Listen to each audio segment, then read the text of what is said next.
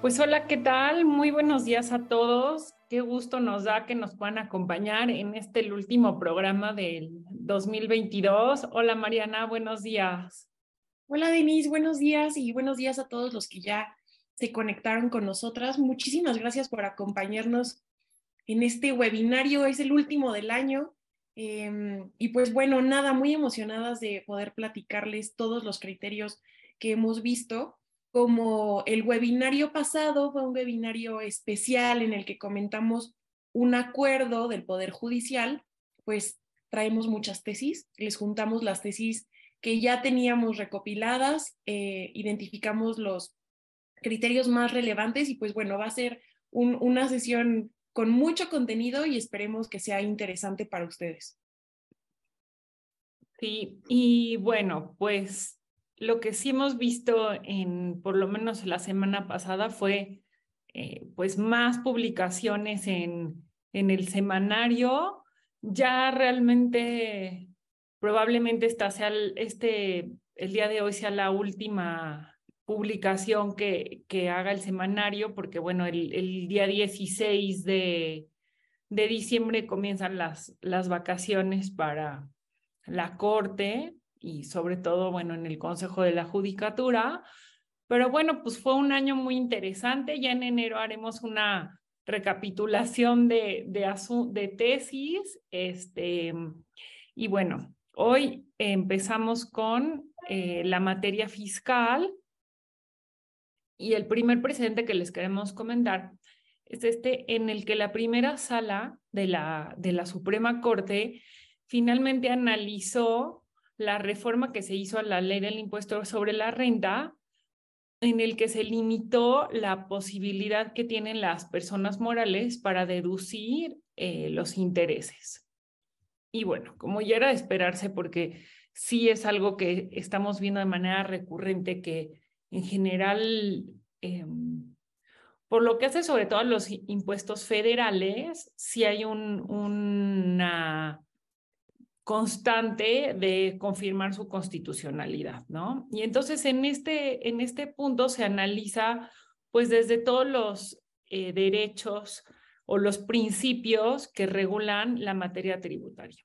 Y entonces señala que cuando la ley del impuesto sobre la renta limita eh, los intereses que pueden ser deducidos, no se está vulnerando el principio de equidad tributaria.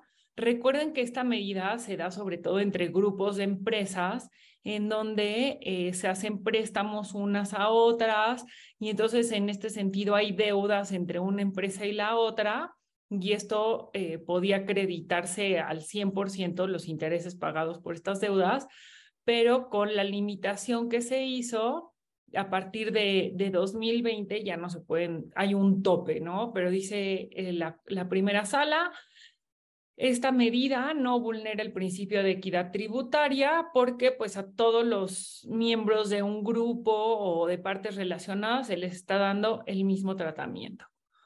También señala que no se vulnera el principio de proporcionalidad tributaria porque no se prohíbe que exista eh, la, deducción de los intereses, pero sí realmente es, eh, bueno, pues la Corte recoge eh, lo que se señala en, en, la exposición de motivos y en los documentos parlamentarios sobre esta medida, que lo que se busca es desalentar este sobreendeudamiento que se realiza en algunos grupos de empresas o se realizaba como una medida para disminuir el pago de los impuestos, ¿no? Entonces dice, el objetivo de esta medida es esta, es eh, desalentar este tipo de planeaciones y no se vulnera el principio de proporcionalidad tributaria.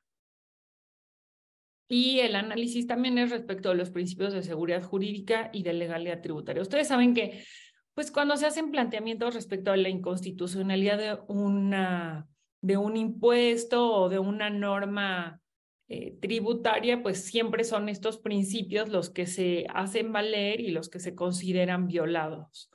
Eh, y bueno, justamente respecto de los principios de seguridad tributaria y de legalidad, pues la primera sala también dice que no se violan y eh, bueno, pues con esto ya queda confirmada la constitucionalidad de, de esta medida. Uno de los argumentos que se hicieron valer es que eh, la, parte de la ley que regulaba la limitación a las deducciones hablaba de parte relacionada. Y pues en algún punto la defensa fue decir, el, el artículo 28 de la ley del impuesto sobre la renta no define qué debe entenderse por parte relacionada, pero bueno, pues aquí ya era un poco esperarse el criterio de la primera sala, porque dice, bueno, la ley es todo un sistema normativo y la ley del impuesto sobre la renta, y en general eh, ya se tiene otro artículo en donde se define qué debe considerarse como parte relacionada y el legislador no estaba obligado hacer una definición específica en lo que hace a la, al límite de las deducciones, ¿no? Entonces, pues con todos estos criterios ya queda salvada la, reforma a la ley del impuesto sobre la renta y bueno, pues tendrán que ajustarse a esto. Esta tesis también eh, me parece muy relevante porque pues dice, finalmente esta medida que se establece también va en la línea o es congruente con eh, pues los principios que hay de fiscalización a nivel internacional, que como ustedes saben es eh, pues sobre todo la OCDE quien ha venido trabajando con los países para buscar eh, realmente lograr una tributación a nivel mundial, ¿no? Y evitar que en ciertos países eh, tomen ventaja de tasas que son preferentes y entonces las empresas llevan sus, sus ganancias, sus ingresos a estos países y de esta manera pues hay una erosión, ¿no? En, en cuanto a lo que, a lo que se puede tributar. Eh, entonces, bueno, justamente también la, la Corte recoge esto y aquí igual me detengo un poquito para comentarles, pues que el próximo año sí veremos también en México este tema de em, la fiscalización internacional como una línea que va a tener que seguir el SAT y la Secretaría de Hacienda para establecer nuevas medidas en la legislación nacional, ¿no? Y justamente, pues estos temas los estaremos tratando. No sé, Mariana, si tú quieres agregar algo a, a esto. Pues nada más comentar que sí son muchas tesis las que emitió la primera sala respecto o a la hora de resolver sobre la constitucionalidad, sobre este tope de las deducciones a las personas, a las personas morales, pero es muy interesante porque ejemplifica cada una de ellas cuáles son las consideraciones que va tomando en cuenta la Suprema Corte, la primera sala en este caso, a la hora de analizar la constitucionalidad de una normatividad. Entonces, con estas tesis podemos ver que se toman en cuenta estos principios, pero también casi siempre en el tema de derecho fiscal, lo que se está debatiendo la constitucionalidad se contrasta con estos principios constitucionales que rigen en materia tributaria, ¿no? Que están regulados en la Constitución. Entonces, pues es, es interesante ver cómo hace este análisis la primera sala y pues bueno, por eso les pusimos tantos criterios eh, que salieron con, este, con esta tesis. Y pues bueno, pasando a otro criterio emitido en materia de derecho fiscal, este es emitido por un tribunal colegiado, es una tesis aislada y bueno, es muy interesante porque en este criterio se analizó una disposición contenida en eh, normatividad local, es la ley de asentamientos humanos, ordenamiento territorial y Desarrollo Urbano para el Estado de Nuevo León y su ley de ingresos. Y en estos ordenamientos se estableció eh, pues, eh, el pago de una contribución a todas las personas que estuvieran en materia de construcciones, cuando estuvieran realizando una construcción nueva. Y, y, y pues bueno, este, este, esta contribución aplicable era para efecto de que pagaran em, el 17%, se cediera el 17% del área de un bien inmueble sobre el cual se estaba solicitando esta licencia de construcción para edificar eh, algo nuevo, o bien que se pagara ese, lo equivalente a ese 17% en efectivo a, la, Hacienda, o, bien que se cediera también el 22 metros cuadrados por cada una de las unidades habitacionales, ¿no? Esta era la regla que contenía y como podemos ver de lo que les estamos comentando, pues era muy gravosa eh, para las personas. Entonces, se analiza la constitucionalidad. Aquí se trata de un contribuyente que ya había pagado en efectivo el equivalente a este 17% del área del bien inmueble y se le concede, se le concede el amparo, ¿no? Y lo que se resuelve o los efectos para los que se concede este juicio es para que se inapliquen estas disposiciones eh, mientras se encuentran vigentes y se haga la devolución del pago realizado. Eh, no obstante, aquí lo que fue sujeto de controversia fue, bueno, ok, estos son los efectos, pero ¿qué pasa con el pago de intereses. La autoridad Hacienda tiene que pagar intereses eh, respecto de este pago que había recibido por parte del contribuyente y que posteriormente fue determinado como inconstitucional. Y lo que se resuelve aquí em, es que no se debe de hacer un pago de intereses en tanto que cuando se pagó se trató de un tema constitucional en el momento en que se realizó ese pago, está, estábamos hablando de que era una contribución pagada conforme a lo dispuesto por la ley.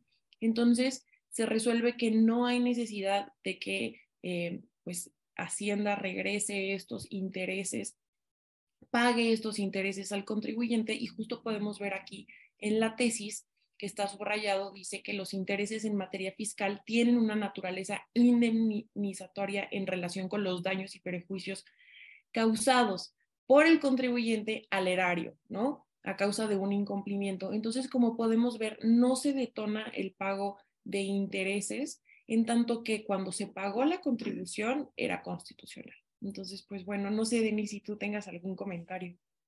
Sí, esto es relevante porque, bueno, esta medida de, de la cesión de, del terreno cuando se trata de, de, construcciones grandes, por ejemplo, esto ya, está, esto ya, ya había sido regulado en la Ciudad de México y la Corte ya se había pronunciado en otros estados sobre su inconstitucionalidad porque era, pues, como una expropiación, pero sin, sin el pago de una indemnización de por medio, ¿no? Así fue como, como lo analizó la Corte.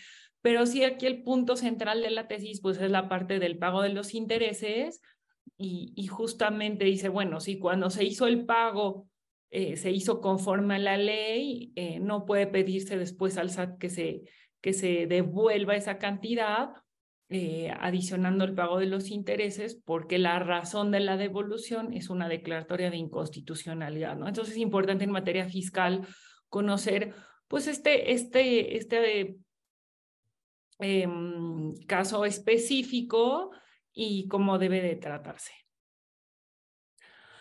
Ahora, en el siguiente asunto que analizamos, se trata de un trabajador que se terminó su relación de trabajo por jubilación y realizó y recibió del patrón dos pagos, ¿no? El pago por jubilación y el pago por prima de antigüedad. El pago por prima de antigüedad se hizo en un solo pago. Entonces, él argumentaba que se le diera el beneficio que prevé el reglamento de la ley del impuesto sobre la renta para em, el pago de, las, de la jubilación, ¿no?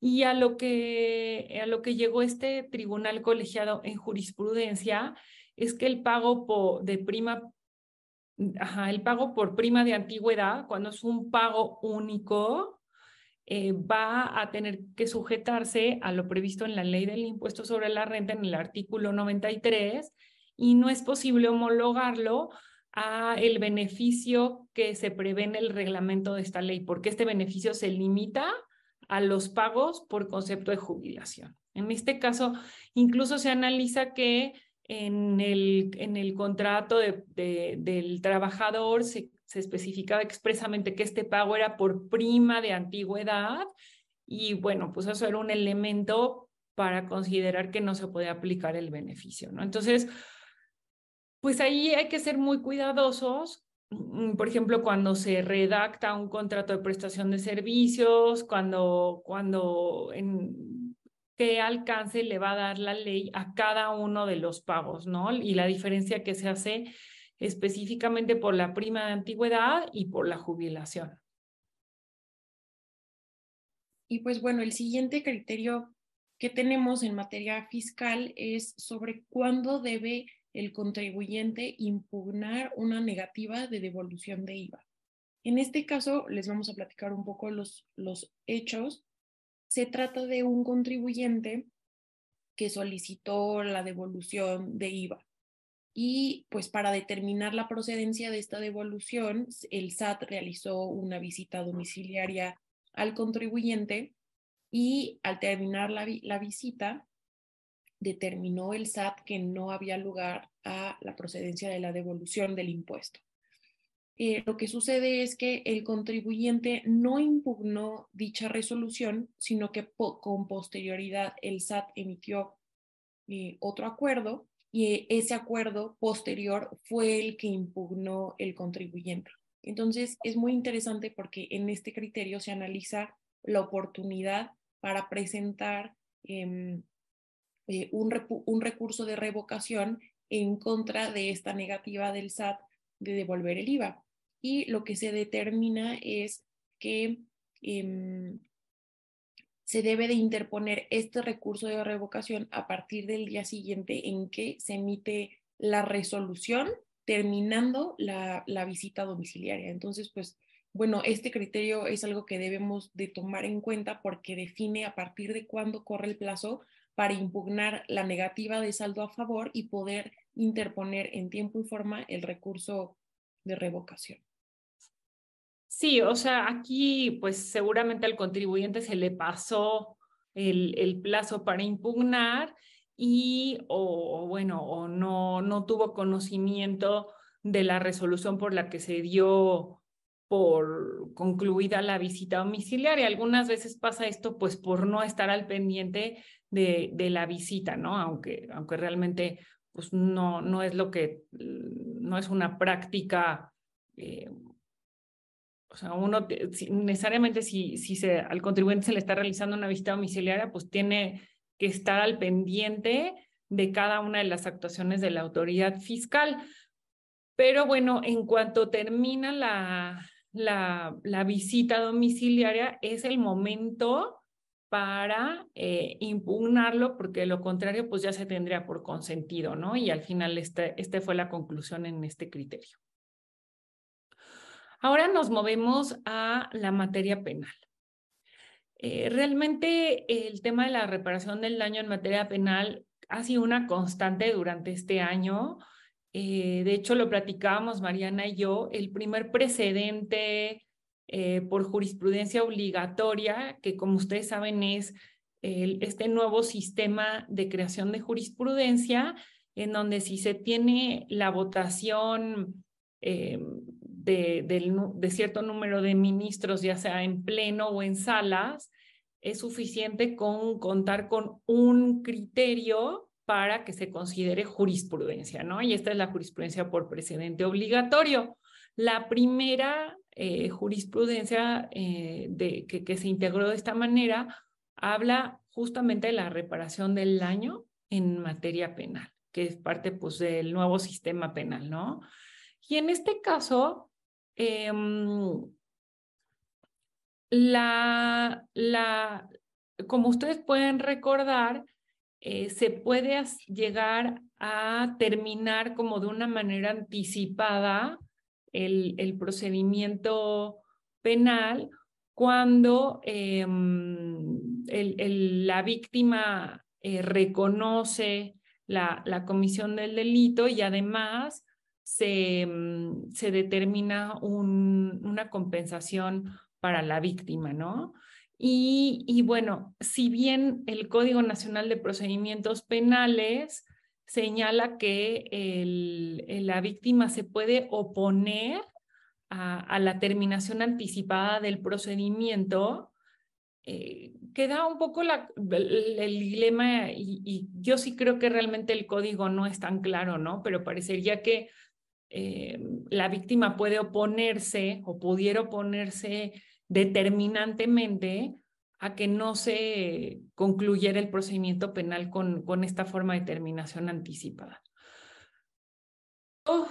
Este criterio se dice que eh, la víctima puede oponerse a, a, esta forma de terminar con el procedimiento, pero solo si se advierte que no se cumplió con los requisitos que el propio código prevé eh, para, para este supuesto, ¿no? Entonces, mm, está como, como, como limitada la posibilidad de la víctima. Si el Ministerio Público eh, solicita, ¿no? Que, que se termine de manera anticipada el procedimiento y se cumple con todos los requisitos que prevé el código para este supuesto, pues realmente la víctima ya no podrá oponerse, ¿no? No sé, Mariana, ¿tú, tú cómo ves esta parte?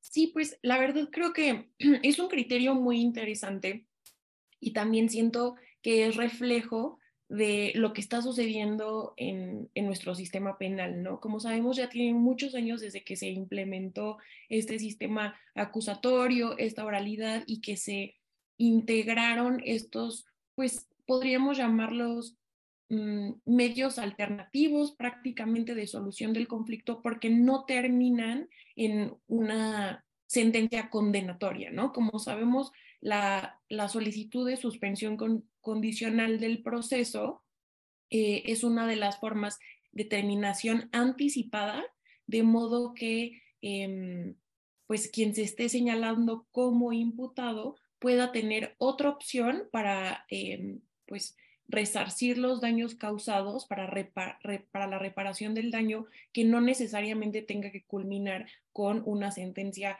privativa de la libertad, ¿no? Entonces, es, es muy interesante analizar cuál es el rol que tiene la víctima para oponerse, cuál es el alcance de los argumentos que puede hacer valer y cómo van a ser estos valorados por parte del juez para determinar si procede o no procede eh, restringir esta suspensión condicional del proceso que juega en favor, mm, yo creería que de ambas partes, ¿no? Pero la víctima podría considerar que no juega en su favor.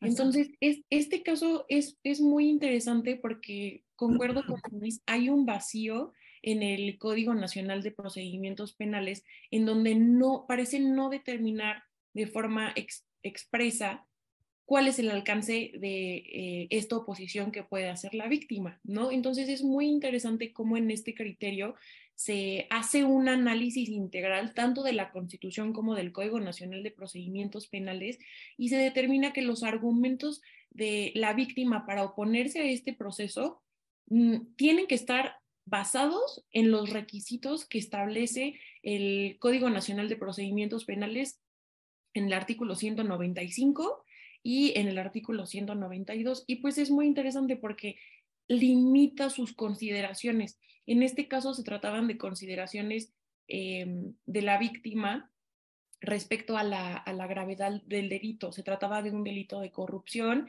em, y decía que pues ameritaba que se sancionara efectivamente al imputado con pena de prisión.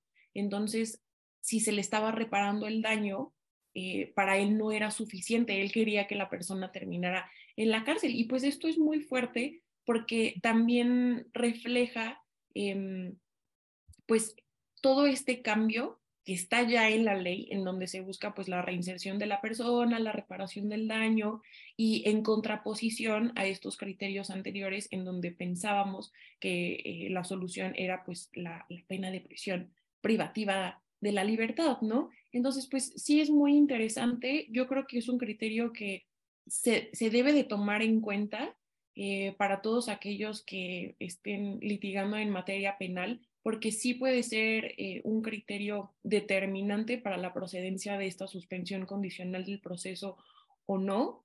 Y, y pues bueno, creemos que es un criterio muy relevante y, y por eso se los trajimos en esta ocasión. Sí, justamente aquí al final de la tesis dice, si la víctima u ofendido, cuando se oponga a la solicitud de, de, de, este procedimiento, este, lo hace argumentando, por ejemplo, la gravedad del delito, la necesidad de que sí se sancione al culpable en términos de, la sanción completa que prevé la ley, o que se dicte una sentencia ejemplificativa, pues el, criterio dice todas estas oposiciones son ineficaces, porque en realidad el juez de control lo que debe analizar es si se cumple o no los requisitos que establece el código. Y bueno, pues lo dejamos ahí, es una tesis de tribunal colegiado, seguramente pues habrá o podrán haberse otros pronunciamientos al respecto, pero como dice Mariana, pues es, es muy relevante tenerlo ya en el radar. Y seguimos con, con el siguiente, eh, la siguiente jurisprudencia, Mariana. Claro, pues bueno, em, le traemos, les traemos otro criterio en, en materia penal eh, y en este caso eh, está relacionado con el juicio de amparo. Em, en este caso se trata de un criterio de jurisprudencia de la primera sala en donde se analiza si el Ministerio Público puede ser considerado como autoridad responsable para efectos del juicio de amparo. Eh, específicamente se analiza eh, su participación durante la etapa de investigación en el procedimiento penal. Entonces, Em, e, es muy interesante porque nosotros sabemos que el Ministerio Público en este nuevo procedimiento tiene como diferentes participaciones, ¿no? Se puede identificar claramente su participación como parte en un juicio, pero también eh, esta, otra, esta otra parte en la que tiene un rol de investigación, ¿no? Entonces, es justo en esta parte en donde se centra la primera sala respecto de su capacidad o para tenerlo como autoridad responsable para efectos del juicio de amparo. Y pues es, este criterio jurisprudencial nace de una contradicción de criterios en donde eh, no se determinaba de forma eh, única si el Ministerio Público podía o no podía tener este carácter. Lo que se resolvió por parte de la primera sala es que eh, primero se determinó que durante toda la etapa de investigación puede determinarse al Ministerio Público como una autoridad en tanto que actúa en ejercicio de las facultades atribuidas por el artículo 21 de la Constitución. Esto, es muy interesante porque aquí sí se le tiene como autoridad, ¿no? Lo, lo, que también es muy relevante de este criterio es que uno se reconoce que con esta, en esta etapa de investigación, puede afectar los derechos de las personas, ya sea con sus actuaciones o con sus omisiones, y por tanto se le puede llevar al juicio de amparo. Lo que también es relevante en este criterio, aun cuando nosotros podemos ver justo en esta parte de la tesis que en el criterio jurídico refiere específicamente a toda la etapa de investigación, lo que vamos a ver en la siguiente parte de la tesis es que no limita eh, a esta etapa o a una parte de esta etapa, porque como sabemos la etapa de investigación se subdivide, eh, entonces no lo limita a una parte específica de esta etapa, sino que reconoce que em, lo importante para determinar al Ministerio Público como autoridad responsable para efectos del juicio de amparo no necesariamente es la etapa, sino la naturaleza de la intervención que está teniendo en el procedimiento penal y sí tomando en cuenta el momento procesal en el que se encuentra, pero favoreciendo en específico la naturaleza que tiene la intervención del Ministerio Público. Entonces, esto abre la puerta a que se pueda determinar al Ministerio Público como autoridad responsable cuando esté investigando y creo que se van a ir ampliando estos supuestos dependiendo de los casos en concreto que lleguen a tribunales eh, y así se va a ir ampliando este criterio, ¿no? Siento que este criterio nos marca una pauta general que va a permitir con posterioridad a los tribunales ir ampliando o ir decidiendo en qué actuaciones en específico de esta etapa de investigación, si es procedente determinar al Ministerio Público como autoridad responsable y en cuáles no. Más que dependiendo de la etapa, es dependiendo de esta naturaleza de la intervención que tenga el Ministerio Público. Sí, aquí el, el, punto fino es que habla de investigación complementaria, porque el Código de Procedimientos Penales prevé la investigación inicial y la investigación complementaria. Respecto de la investigación inicial, ya se había pronunciado o ya hay un pronunciamiento de la Suprema Corte de Justicia en el sentido de que sí procede el amparo en tanto el MP se considera autoridad eh, y faltaba que se pronunciara de manera expresa por lo que hace la investigación complementaria. Entonces, pues esta tesis viene a, em, viene como en esta línea que lo vemos en materia penal y lo estamos viendo también en materia laboral, ¿no? Cómo está interpretando el Poder Judicial eh, las reformas a los procedimientos en estas dos materias. Y por último, para la materia penal, tenemos esta jurisprudencia de, tribunal colegiado en el que se analiza la legítima defensa en un contexto de violencia familiar. Y aquí eh, una mujer fue eh, condenada, ¿no? Por, por homicidio. Eh, y bueno, después cuando ya se hace el análisis del contexto en el que se dio esta situación, ¿no? El homicidio de su pareja, pues se advierte que había una situación de, de violencia y sobre todo que se podía considerar como violencia de género. Entonces, em, y, es interesante porque realmente el, análisis va hacia la, la figura de la legítima defensa. Entonces aquí dice, la legítima defensa debe reinterpretarse bajo la perspectiva de género. Y vemos cómo estos, estos eh, nuevos, como si fueran unos nuevos lentes, ¿no? Con los que se está viendo el derecho en materia civil, en materia civil me quiero referir sobre todo al, tema familiar y también en materia em, penal. Dice, bueno, pues con estos nuevos lentes que es la perspectiva de género, también se tiene que analizar eh, la legítima defensa.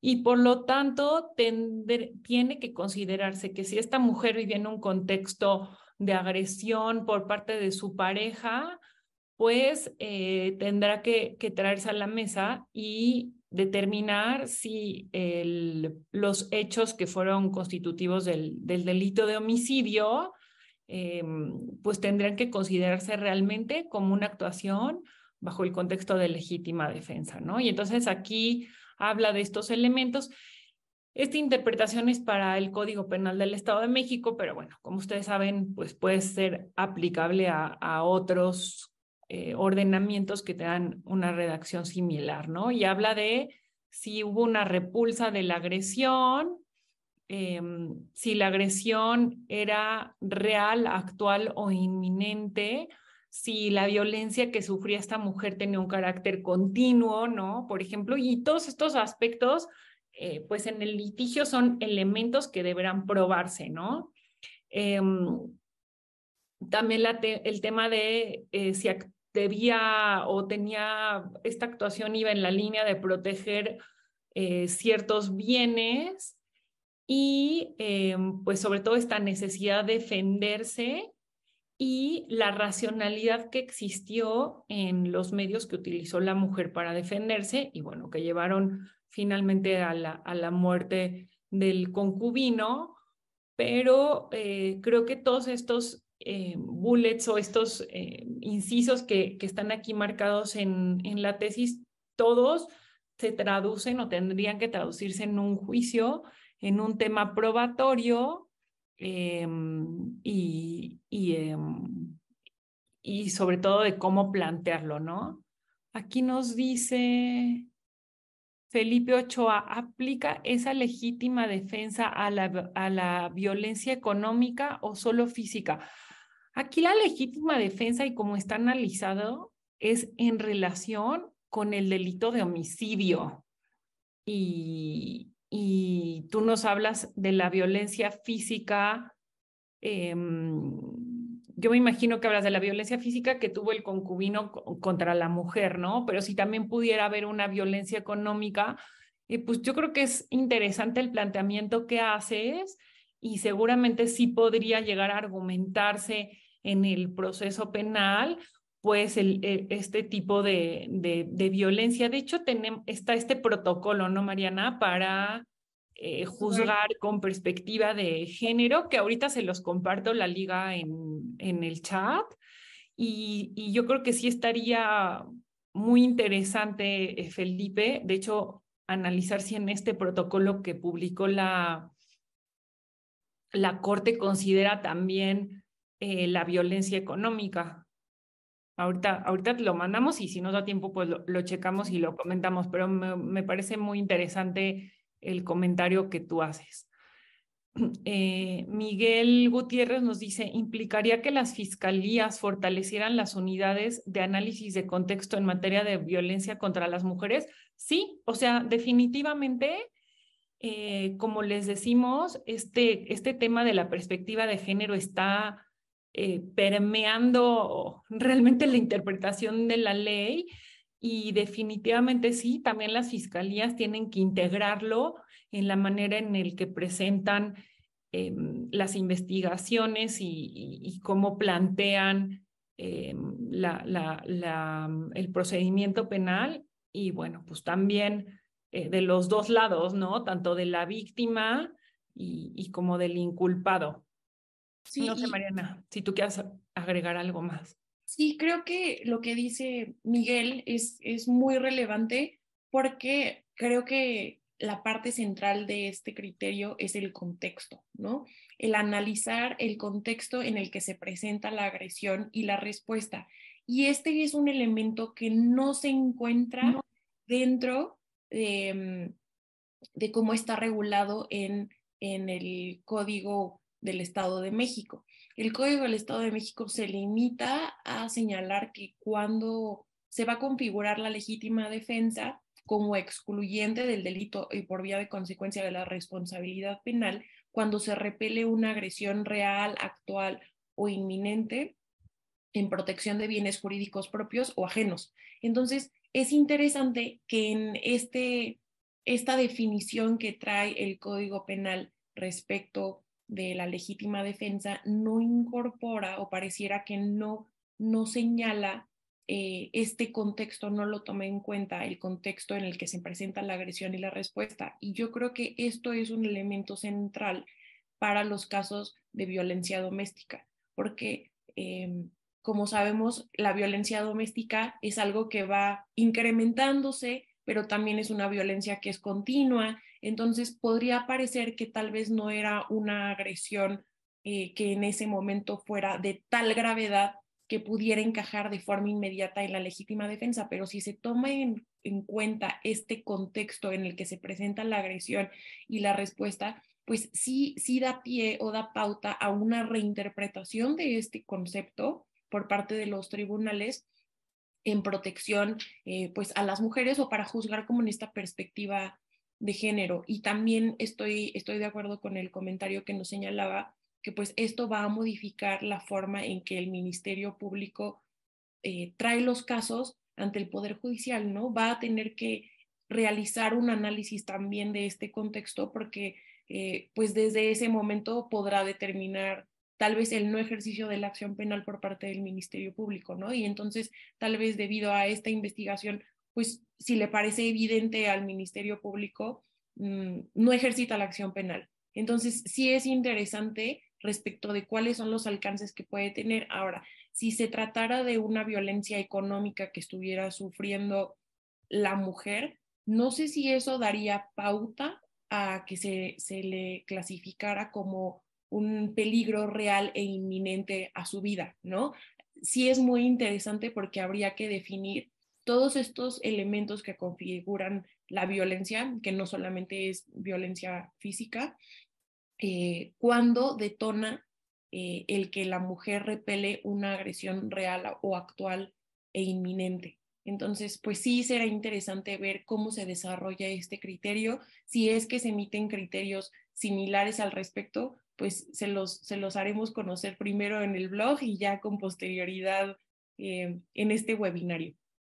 Sí, y aquí miren, revisando rápidamente el, protocolo que les acabamos de mandar el, link, cuando habla de, los de las formas o tipos de violencia, pues sí está la emocional, la psicológica, la física, sexual, pero también se reconoce la violencia económica que tú nos planteas y incluso da algunos ejemplos. Aquí yo creo que eh, lo que habría que analizar es la relación que puede existir entre el contexto de una violencia económica y que eh, la mujer eh, lleve a, a, cometer ciertos actos que lleven a la muerte, ¿no?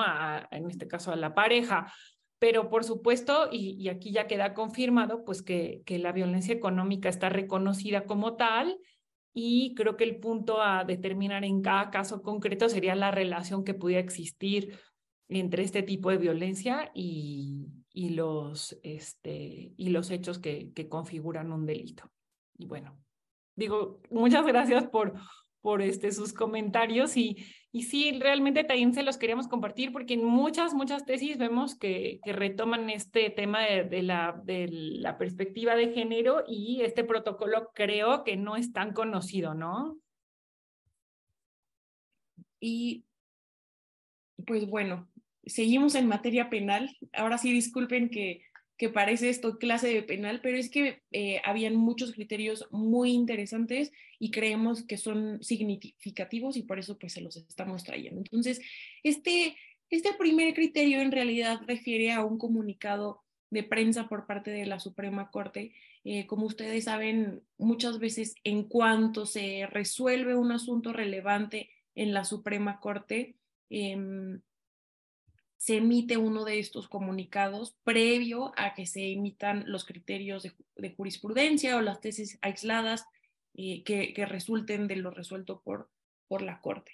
Entonces, eh, nada más comentarles, este caso se trata de eh, acciones de inconstitucionalidad que fueron promovidas por parte de integrantes del Senado y por la Comisión Nacional de Derechos Humanos en cuanto a una reforma eh, que se realizó a la Ley Federal contra la Delincuencia Organizada, la Ley de Seguridad Nacional, Código Nacional de Procedimientos Penales, Código Fiscal.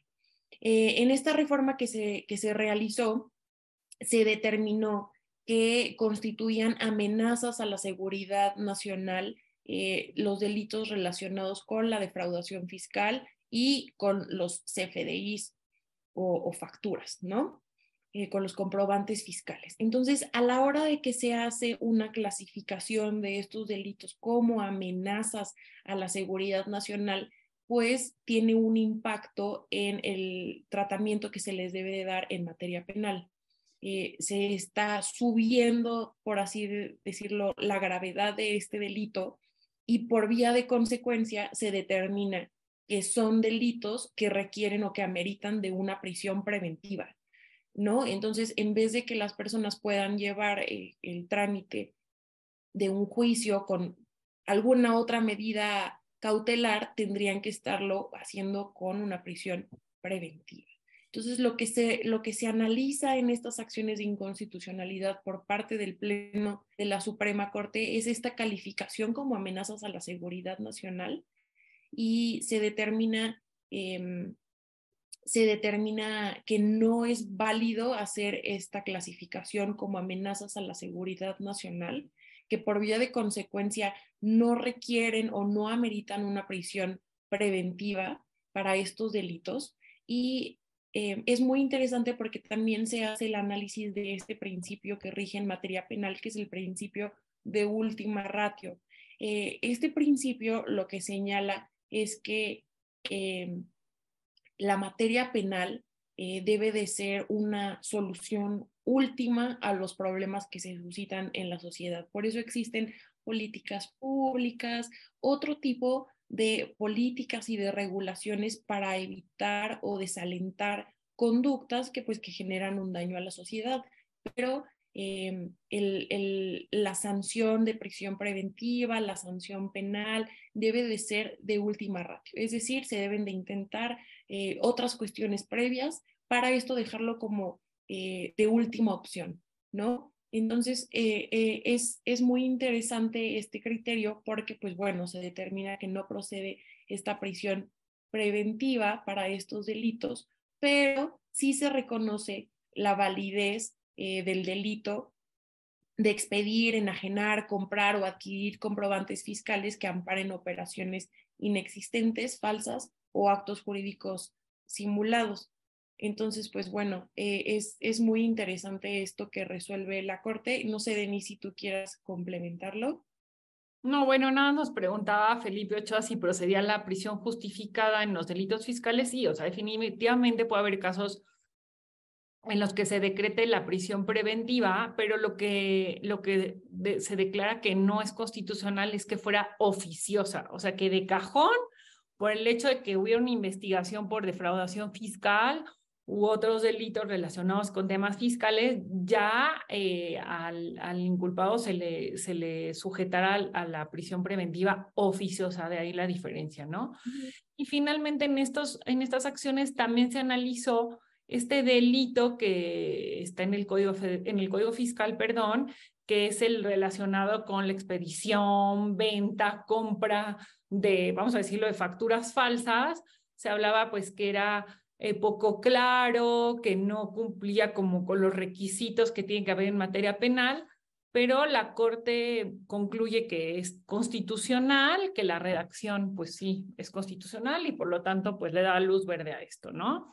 Entonces, bueno, es un tema de, de mucho debate. En IntelliJuris se han estado eh, y se verán estos temas y pues seguramente seguiremos con, con, el tema de la prisión preventiva, sobre todo porque el presidente anunció, ¿no? Que, que tenía planeado presentar una reforma. Esperemos que no, pero bueno, ahí se verá. Ahora, el otro tema es que también con el nuevo sistema penal se estableció que cuando hubiera una prisión preventiva y esto ya tuviera dos años de haberse dictado, se tenía que hacer una revisión sobre la conveniencia de seguir con esta medida, sobre todo pues para evitar estos casos pues tan sonados, ¿no? En que una persona sujeta a proceso está en, en prisión preventiva, pero por unos, por, por muchos años, ¿no? Entonces, si bien este, esta, esta medida constitucional eh, obedece o fue determinada bajo el nuevo sistema penal, ya hay criterio de que aquellas personas que iniciaron el, el procedimiento penal conforme al, al régimen anterior o al modelo anterior, igualmente les resulta aplicable esta, esta medida de que a los dos años tendría que revisarse eh, la conveniencia de, de, esta medida e incluso en esta tesis se dice que el juez lo tiene que analizar de manera obligatoria. Y bueno, aquí lo ven en, en, lo que está subrayado, es el artículo 20 constitucional, el que habla de esta revisión cuando transcurran dos años de haberse dictado la medida, ¿no? Entonces esto pues realmente sí eh, abona a, la defensa de, los inculpados en materia penal. Y ya ahora sí nos vamos a lo, civil. Sí, y creo que ya tenemos el tiempo encima, entonces pues vamos a tratar de irnos lo más rápido posible para comentarlos estos criterios. Eh, este criterio en, en materia civil eh, refiere a tesis aisladas. La verdad es muy interesante este criterio porque analiza dos cuestiones. Primero, eh, el determinar la negligencia médica como una pues, responsabilidad civil extracontractual y en segundo término analiza cuándo, cómo opera la cláusula de sumisión expresa al arbitraje, cuándo podría haber o se detona una negligencia médica que da lugar a una responsabilidad civil. Entonces, los hechos del caso son, se trata de una paciente que consintió y firmó su consentimiento por escrito para que se le, realizara un tratamiento de reproducción asistida. En, en esta hoja de firma, ella eh, conoció cuáles eran los riesgos que podía tener este tratamiento de reproducción asistida y los consintió.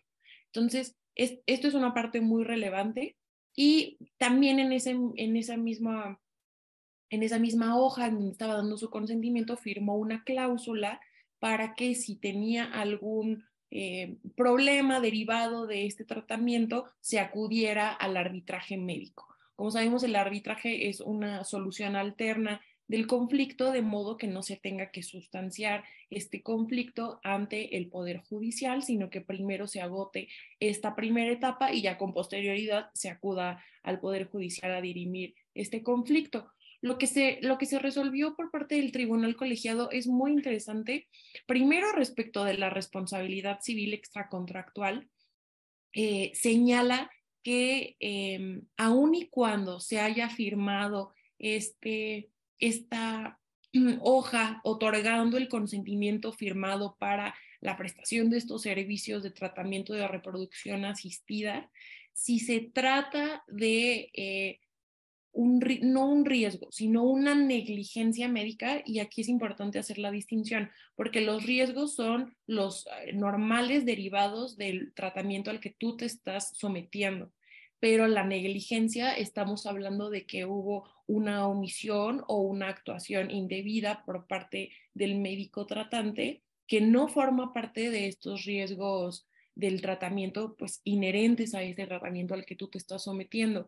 Entonces, lo que se señaló aquí es que aun y cuando la paciente haya otorgado su consentimiento firmado, informado, eh, esto no implica que ya no pueda eh, eh, acudir a juicio por un tratamiento negligente por parte eh, de los médicos. Entonces, este es el primer criterio.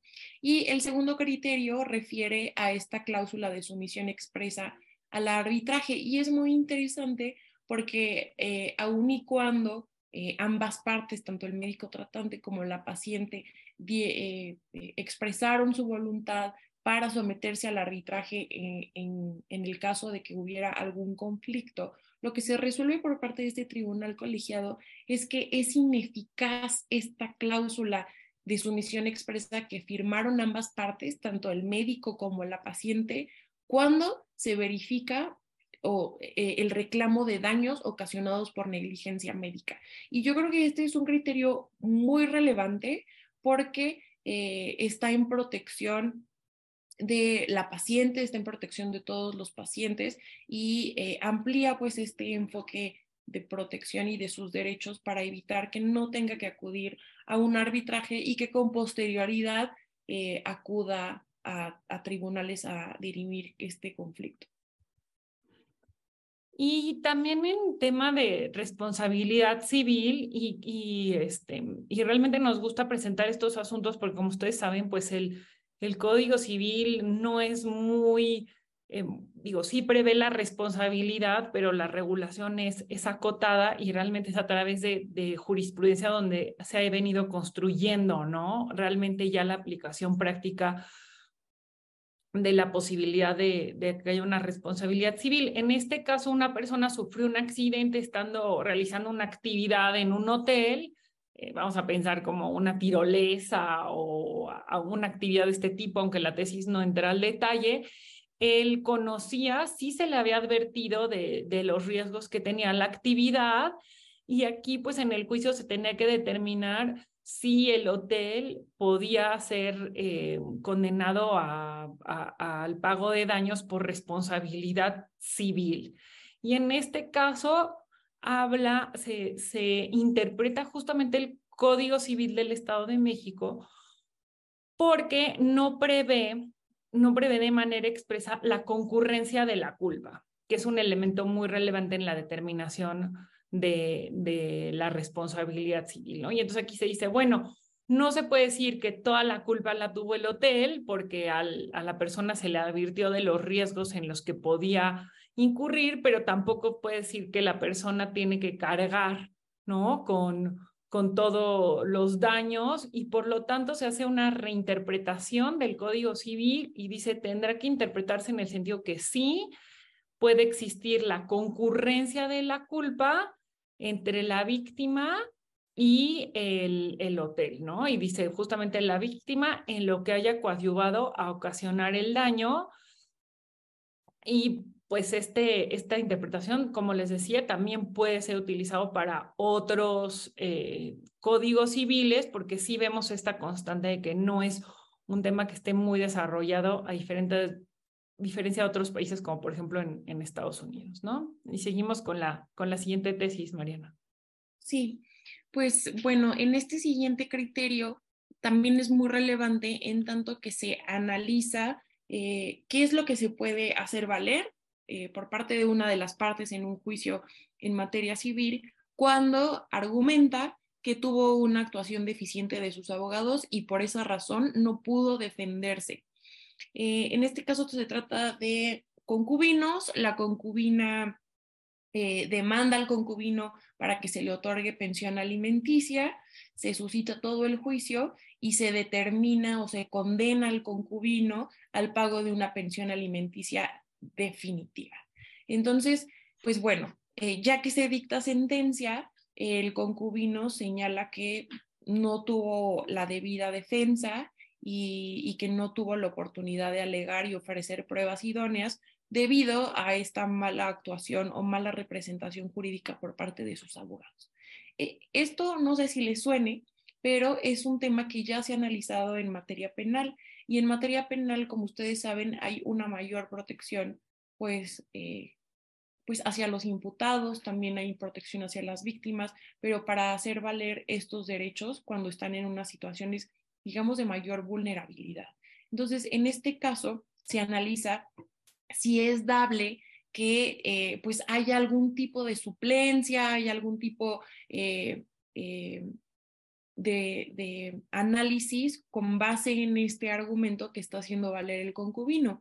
Y lo que se determina es que a o sea, el proceso penal eh, tiene un carácter de consecuencias especialmente graves que afectan bienes jurídicos fundamentales como lo es la libertad personal. Por vía de consecuencia, ahí sí se puede hacer valer este tipo de argumentos, sobre todo por parte del imputado, ¿no? No obstante, hacen el análisis y la comparación con materia civil y con materia familiar y pues aquí no estamos hablando de una afectación a la libertad personal de ninguno de los concubinos. Entonces no hay un, una afectación igual de grave que en materia penal. Es por eso que se determina que no es viable analizar este tipo de argumentos respecto de la defensa que tuvo una de las partes en el juicio, como sí sería posible analizarlo en materia penal. Entonces, pues es muy interesante porque aquí se analiza un criterio de la primera sala en donde se permite en materia penal,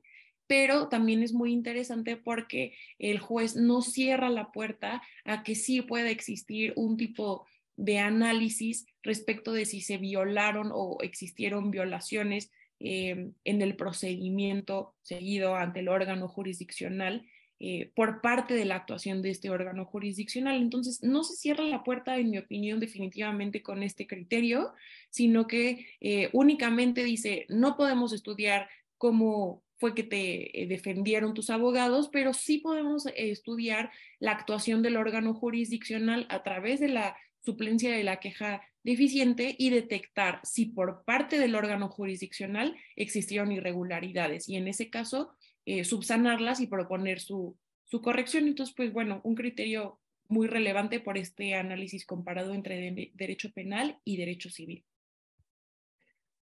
Respecto del nuevo sistema de justicia laboral, un pleno de circuito ya emitió jurisprudencia de un tema que hemos visto que durante este año se ha repetido en, en diferentes eh, criterios de tribunales y es eh, un, un, aspecto dentro del, del, procedimiento que no está previsto expresamente en, en la ley. Y esto es cuando el trabajador demanda a varios patrones y tiene que necesariamente pasar por, la etapa de conciliación y solo en el supuesto de que eh, no se llegue a la conciliación es que puede dar inicio el juicio, ¿no? El supuesto que no está previsto es que cuando son varios patrones demandados y el trabajador solo logra eh, tener una constancia de no conciliación con uno de los patrones. Entonces, demandó, por ejemplo, a, tres empresas, ¿no? Porque están relacionadas con la prestación de sus servicios y solamente con una de ellas llega a, llega a este punto de decir no, no, no vamos a alcanzar una conciliación y presenta la demanda ya para el inicio de juicio, pero solo respecto a una de las empresas, ¿no? Y entonces lo que este pleno eh, hace es resolver cuáles son las, em, los pasos o lo que procede dictar en este supuesto. Entonces dice, se presenta la demanda, la demanda se va a admitir solo por ese demandado, en este caso si fueran tres demandados, pues solo por el demandado uno, pero el juicio tendrá que suspenderse hasta que se llegue a tener la constancia de no conciliación con el demandado 2 y 3. Aquí el tema es que algunos tribunales habían considerado como que en este supuesto se iba a desechar la demanda, ¿no? Eh, pero aquí ya el, el pleno de circuito dice, no, no se va a desechar la demanda, sí se va a admitir, pero lo que se va a hacer es se va a suspender el juicio. Entonces, eh, con este ya tenemos como un avance, ¿no? Si bien es un pleno de circuito eh, del segundo circuito del Estado de México, vemos que ya se va avanzando en este tema que ha dado mucho de qué hablar en, en los tribunales y sobre todo, pues clarificar un tema que no quedó definido en la Ley Federal del Trabajo. Y, y pues bueno, sobre ese tema nada más señalar que eh, es reflejo ese criterio de esta reforma en materia laboral en donde se está optando o se está apostando porque la mayoría de los juicios se resuelvan a través de la conciliación, ¿no? No se tenga que acudir a los tribunales para desahogar este tipo de conflictos. Y pues bueno, un tema muy relevante. Este, ya, ya falta un minuto para, para la hora, entonces creo que nos ganó un poco el tiempo. Denise, tú dirás. Pues yo creo que podemos de una manera muy rápida, si nos regalan unos minutos, ya nada más eh, comentarlo muy, muy rápido los precedentes y de todas formas les vamos a compartir la presentación. Perfecto, pues bueno, eh, este criterio que tenemos del juicio en línea es muy relevante también porque la mayoría de los juicios, bueno, ha incrementado muchísimo la presentación de, de demandas a través del portal de servicios en línea del Poder Judicial. Entonces, aquí en este caso se analiza si se requiere una autorización expresa para presentar eh, un amparo en revisión en línea o si por el contrario basta con una autorización genérica y con que, bueno, esté dado de alta y tenga esta autorización genérica eh, el, el, abogado. Entonces, aquí se trataron de varios criterios que iban en, en sentido contrario y fue lo que dio lugar a esta jurisprudencia, en tanto que por un lado se había sostenido que el representante legal sí requería una autorización expresa específicamente para presentar este recurso en línea y por otro lado, se había señalado que pues la ley no preveía ningún tipo de autorización expresa para que pudiera un eh, representante o un abogado promover este recurso en el portal en línea, ¿no? Entonces, eh, lo que resuelve el Pleno de la Suprema Corte en jurisprudencia es que no hay ningún requerimiento adicional que deba de cumplirse adicionalmente a los establecidos en la ley de amparo y en el acuerdo general del Consejo de la Judicatura que regula eh, la presentación por el portal de servicios en línea del Poder Judicial y por vía de consecuencia únicamente basta que este autorizado tenga la autorización, digamos, en términos generales para poder promover, eh, pues en representación de una de las partes en el portal en línea y basta con esta autorización que sea acordada también por su parte por el órgano jurisdiccional para que pueda promover este recurso. Y finalmente en la primera sala de, de la Corte confirmó en jurisprudencia ¿Qué pasa si eh, se presenta eh, un juicio en línea, una demanda o cualquier promoción que lo haga, que, que cuando quien demanda es la, una empresa, una persona moral? Como ustedes saben, una persona moral pues tiene eh, firma o firma electrónica del SAT y esto ha llevado a la confusión de decir, ah, bueno, si la empresa, este, la casita SADCB tiene firma electrónica, pues que usemos la firma electrónica de la empresa para firmar los escritos, ¿no? Y dice, la primera sala confirma que no. Eh, quien debe firmar el escrito es el representante legal de la empresa, sí con su firma electrónica, pero utilizando la firma electrónica del representante legal. Entonces ya con este criterio queda, este, queda resuelto esto, ¿no? Eh, ya me voy a saltar como que todas las tesis. Aquí igual, Mariana, ya nada más rapidísimo comento estas dos y tú ya la última y, ya cerramos, ¿no?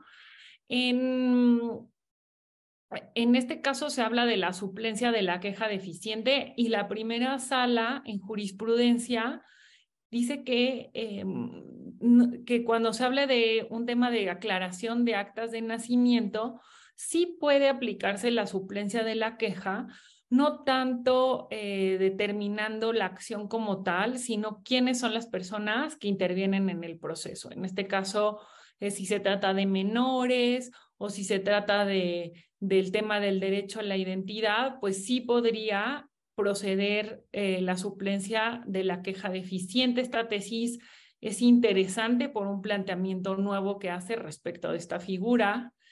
Y finalmente este tema de la difamación en redes, que pues fue, surgió por todo lo que pasó de la gobernadora de Campeche, ¿no? De, de todas estas publicaciones que hizo en redes, y, y es un tema político, pero que llegó a tribunales y el juicio de amparo que se presentó no fue en el estado de Campeche y esto puso en duda de quién era el juez competente. Y aquí se determinó que cuando se trata de un juicio de amparo en el que se está impugnando la difamación por parte de ciertas autoridades en redes sociales, no se puede, la, la competencia no está limitado al juzgado o a los tribunales en donde está la autoridad que realiza estas declaraciones o estas publicaciones, porque dice, finalmente estas publicaciones tienen efectos en todo el país. Por lo tanto, quien se considere, em, eh, quien presente la demanda de amparo, lo puede hacer en cualquier eh, lugar de la República por considerar el efecto que tienen estas publicaciones. Y cerramos con esto, Mariana. Perfecto, pues como ustedes saben, eh, se emitió la Ley General de Bibliotecas, en donde se estableció la obligación de editores y de productores a entregar una copia de, pues, de sus obras, que sabemos que obras pueden ser libros, pueden ser películas, em, a tres bibliotecas públicas en o sea, no, no al azar, sino que a todos tienen que remitirlo a tres bibliotecas públicas en específico, la Biblioteca Nacional, la Biblioteca del Congreso de la Unión y la Biblioteca Nacional de México. Entonces, eh, primero les traemos, como pueden ver, se trata de criterios distintos. Unos son emitidos por la segunda sala y el otro es emitido por pleno de circuito.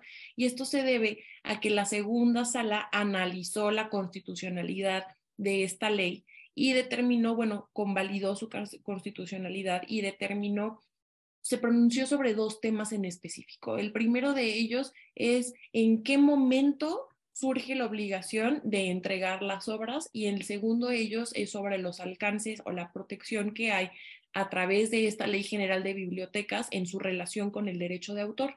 Respecto del primer punto de la obligación de entregar obras, se determinó que esta obligación surge una vez que las obras hayan sido distribuidas, no a partir de que las obras fueron editadas o, eh, fueron, o, se, fueron producidas, ¿no? Como lo dispone la ley. Entonces, aquí hay una interpretación sobre el texto de la ley para salvar su constitucionalidad.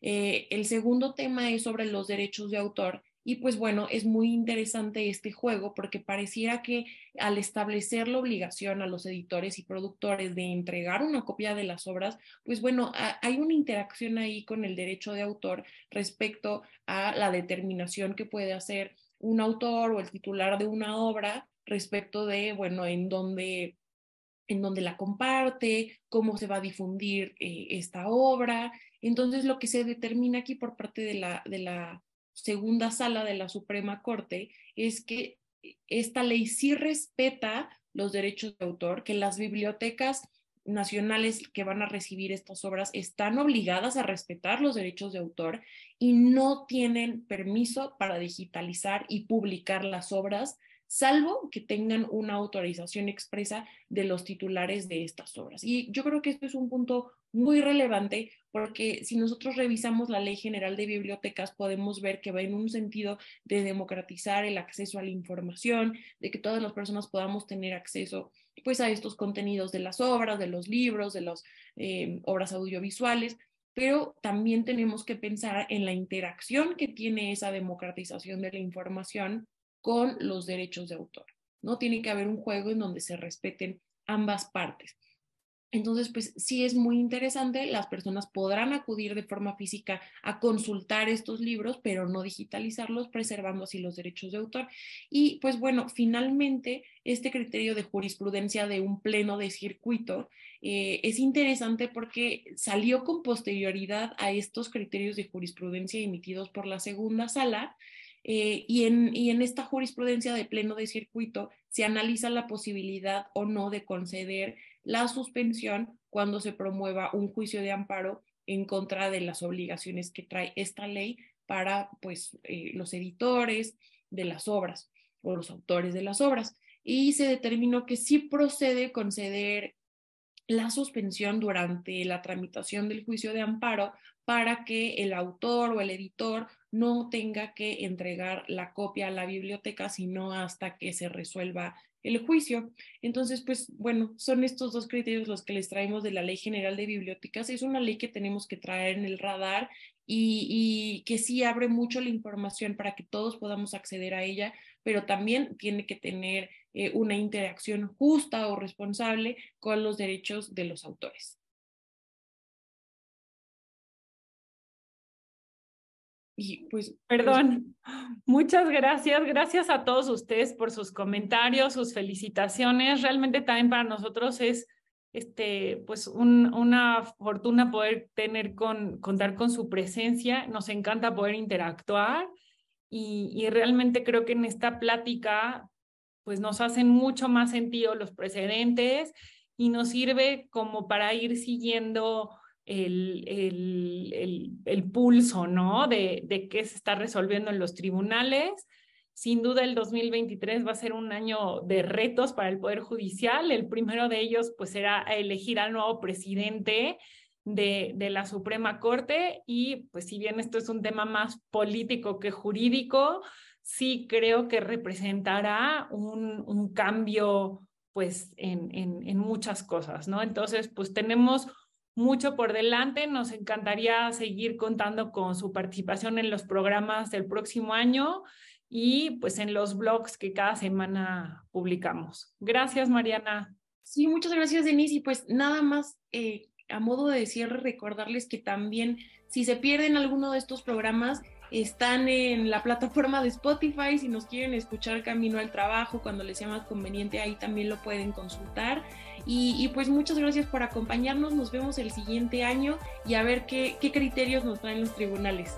Que tengan felices fiestas. Hasta luego, gracias. Hasta luego.